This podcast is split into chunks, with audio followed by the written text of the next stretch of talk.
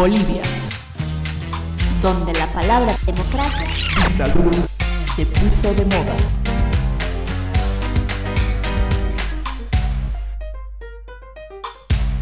Hoy estamos a 9 de febrero, domingo 9 de febrero y este es nuestro tercer programa del podcast Bolivia, donde la palabra dictadura, digo, democracia, se puso de moda. Vamos a insistir en el espíritu del programa porque es importante que se entienda cuál es el propósito. Como ya les había dicho con anterioridad, más que un intento de difusión o de análisis de la coyuntura, es una suerte de catarsis ante todo lo que está pasando en nuestra amada Bolivia. Hoy nos toca hablar de un tema complicado pero urgente y además que ha sido parte de la coyuntura política de los últimos días debido a las críticas ineludibles de personajes internacionales hacia este gobierno de facto. Hablaremos de las y los presos políticos y de conciencia que tenemos ahora mismo en el país. Antes de hablar de los casos en sí, este, de las personas, de los procesos injustos que se están llevando a cabo, vamos a intentar entender un poquito qué es un preso político. Buscamos un poco en realidad en las definiciones de organismos internacionales como Amnistía Internacional y esta define un preso político como toda persona encarcelada o sometida a otras restricciones físicas por sus convicciones políticas, religiosas o cualquier otro motivo de conciencia, siempre que esa persona no haya recurrido a la violencia ni propugnado su uso. Esa es la definición de Amnistía Internacional sobre lo que es un preso político. El Consejo de Europa en Estamburgo define a un preso político como es un preso político aquella persona privada de su libertad y su detención ha sido realizada en violación de algunas de sus garantías fundamentales establecidas en la Convención Europea de Derechos Humanos, en particular la libertad de pensamiento, conciencia y religión, libertad de expresión e información, libertad de reunión y de asociación si su detención ha sido realizada por razones puramente políticas sin relación a delito alguno, si la detención es el resultado de procedimientos evidentemente injustos en conexión con motivaciones políticas de las autoridades. Es decir, que cualquier persona detenida por su forma de pensar o por motivaciones políticas es un preso político o sea, alguien que está encarcelado solo por pensar de cierta forma. Desde que se impuso la presidencia de la señora Áñez, las detenciones arbitrarias han sido pan de todos los días. Según la página web de la Defensoría del Pueblo, se detuvieron al menos 1.500 personas hasta el 30 de noviembre, de las cuales 106 siguen presas y eso que el conteo es solo hasta el 30 de noviembre. Pero entre diciembre y enero también se han llevado a cabo detenciones que están fuera de cualquier escenario de derecho a través de indicios ridículos y sin ningún tipo de fundamento. Vamos a hablar de algunos casos emblemáticos o por lo menos mediáticos para darnos una idea de, de cómo va la mano en este sentido. En la cobertura de la manifestación eh, del alto cuando bajaron con ataúdes con sus muertos, un joven de la carrera de cine fue señalado por unos cuantos periodistas, entre comillas, acusándolo de que no era periodista y por lo tanto no debería estar ahí cubriendo la marcha. La policía lo metió a sus instalaciones en el Prado y lo retuvo ahí por dos días. Ajá, dos días preso por filmar una manifestación. Asquerosa la actuación de los motines, pero también, señoras y señores, de esos periodistas que apuntaron con un dedo acusador sin ningún motivo. Y bueno, dicen que defienden la libertad de expresión. Otro caso es de los jóvenes que estaban en una actividad por las víctimas de Sencata, a la cual la policía le pareció un poco rara y los metieron presos. Los acusaron de sedición en las noticias salió que estos jóvenes estaban repartiendo volantes y pintando un mural en la pared. Solo por eso ahora están acusados de sedición. Al parecer uno salió, tiene detención domiciliaria y otros dos siguen con detención preventiva. Otro caso súper infame es el de los dos jóvenes de la resistencia, de ese grupo político pro movimiento al socialismo, que fueron detenidos porque los pacos pensaron que ellos manejaban la página de Facebook de su colectivo y que el contenido publicado no era adecuado. Ajá, entonces ahora es peligroso publicar cualquier tipo de contenido porque puede ser mal visto por la policía. Es decir, si tú publicas algo que no, eh, con lo que los policías no estén de acuerdo, eh, parece que te pueden imputar por sedición. Y bueno, uno de los últimos casos fue el de Patricia Hermosa, apoderada de Evo Morales, que la detuvieron y acusaron de terrorismo, sedición y financiamiento al terrorismo solo por ser apoderada de Evo. Y bueno, no solo eso, sino que la mandaron preventivamente a obrajes estando embarazada. Eso va contra toda ley.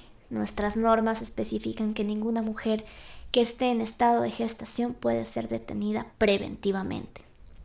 Otro caso también es el de Gustavo Torrico, que es detenido y acusado por sedición y sus pruebas son una declaración que realizó a un medio de comunicación a manera de análisis político, la cual fue sacada de contexto y por lo tanto lo están acusando por una declaración. Sí, es ridículo. Y estos y otros 100 más son materia de todos los días. A tal punto ha llegado la persecución política que ya varios personajes se han pronunciado a nivel internacional sobre el tema porque es imposible torcer los ojos y mirar hacia un lado. En los primeros días de febrero, la ONU a través de un comunicado oficial señaló, cito, es esencial que no se realicen actos de persecución política, incluyendo el abuso de procedimientos judiciales, cierro comillas, Asimismo, el relator especial sobre la independencia de jueces y abogados de la ONU, Diego García Sayán, denunció, cito, Crece el número de detenciones ilegales. Llamo al respeto a la independencia de las instituciones y al debido proceso. Dijo el relator a través de su cuenta de Twitter y además descubrió una columna muy crítica en el periódico El País de España titulado Bolivia, la tortuosa transición. Por otro lado, la Cancillería del gobierno ruso expresó a través de un comunicado que el gobierno de transición no debe ser un fuerte recurso administrativo que actúa abiertamente a favor de una de estas fuerzas. Los intereses políticos no deben superar a las normas jurídicas, dice el comunicado de la Cancillería rusa.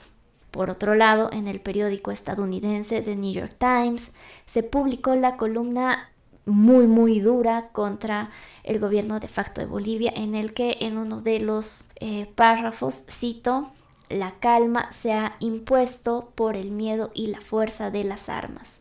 Este escenario hace que unas elecciones legítimas y transparentes sean urgentes, algo que será difícil con años en las boletas señala este, esta columna publicada en el periódico The New York Times.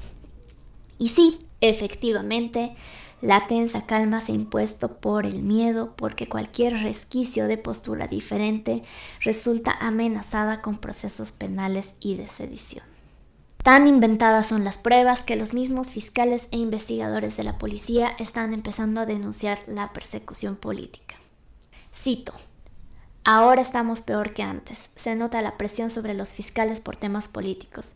Se han forzado varios casos. No es que no haya delitos. El anterior gobierno tiene varios antecedentes. Pero parece que quieren a gente en la cárcel sin pruebas por política. Eso tendrá un costo. Las imputaciones serán pruebas de delitos contra varios fiscales. Dice un testimonio publicado en una nota en página 7. Y bueno, queridos y queridas, ¿ya se convencieron de que en Bolivia hay persecución política? ¿O todavía no?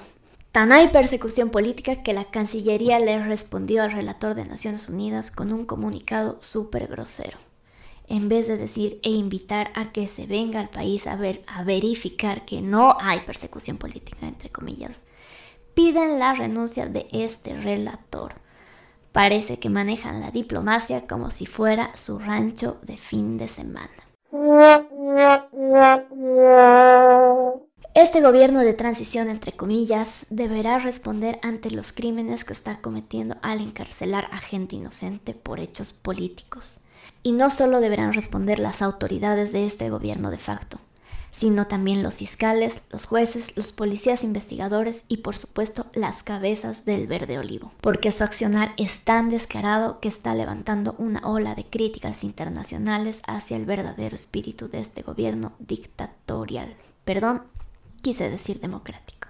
No me vayan a encerrar por sediciosa. Y para terminar, les dejo una cita para que se terminen de convencer que es una declaración del ministro de gobierno. Eh, no, no sigamos haciendo el terrorismo que está haciendo. Hay medios de comunicación que están haciendo terrorismo de Estado, que están haciendo, eh, que están haciendo sedición. El que haga sedición en el país se irá a la cárcel.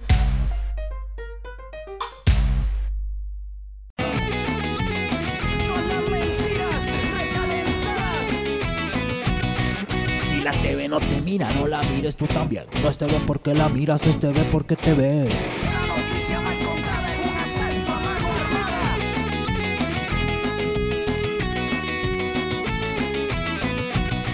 Y hoy nuevamente nos vamos con los tiempos. En una noticia sobre la proclamación del binomio del movimiento al socialismo, una nota de los tiempos señala un montón de cosas y asegura otras que, que más parecen una columna de opinión que una noticia sobre un evento en específico. Vamos a desmenuzar estos errores de la nota. Primero, en el primer párrafo dice que en el evento de proclamación del binomio masista en el Alto había una escasa presencia de militantes. ¿Pero qué es escasa? ¿Según quién? ¿Es una medida exacta? Claro que no. En todo caso debían poner ante aproximadamente X cantidad de número de militantes y no eh, calificar el número de personas que estaban en la concentración. Dos, la nota también señala supuestas contradicciones entre ambos discursos, o sea, entre los discursos de el candidato a la presidencia y el candidato a la vicepresidencia. Dice que Choquehuanca pide paz y que Arce pide luchar contra la dictadura. Y por eso, al parecer, entienden ellos una contradicción. Pero, ¿acaso no se puede luchar en paz? ¿Acaso las manifestaciones pacíficas no son un instrumento de lucha? Más bien pareciera que Arce usó ese término como muletilla para impulsar el voto en las urnas, pero bueno, exactamente es una interpretación. Pasa que en realidad no es una contradicción. O para afirmar eso deberían hacer un análisis de discurso y no únicamente una interpretación del periodista. Y bueno, el número 3 de esta nota es que en el último párrafo dice que de acuerdo a estimaciones policiales asistieron 700 personas. Pero ¿dónde está el rigor de la cita? ¿Quiénes hicieron las afirmaciones? el Paco de la esquina, el comandante, el director de la FLCC, quién, cuándo. Parece más que una fuente, un invento del, del, periodista. Asimismo asegura que en el cierre de campaña de Evo Morales el año pasado, en el mismo lugar asistieron miles de personas, pero que la mayoría eran funcionarios públicos o gente obligada a ir. Primero, ¿cómo sabe eso el periodista? Este, si asegura que eran miles los que asistieron y que de los cuales la mayoría era este, pagado o obligado, debía haber entrevistado por lo menos a la mitad de esas personas y preguntarles si es que fueron o no obligadas a ir. De otra forma, no hay manera de corroborar lo que está diciendo, por lo tanto parece una frase sacada de la manga de la persona que escribió la nota. Y bueno, periodistas y periodistas, háganse un favor a sí mismos y sean un poco más rigurosos. No es difícil, es un poquito más de disciplina y menos militancia. Besos y más besos. las mujeres de Bolivia, donde la palabra democracia se puso de moda.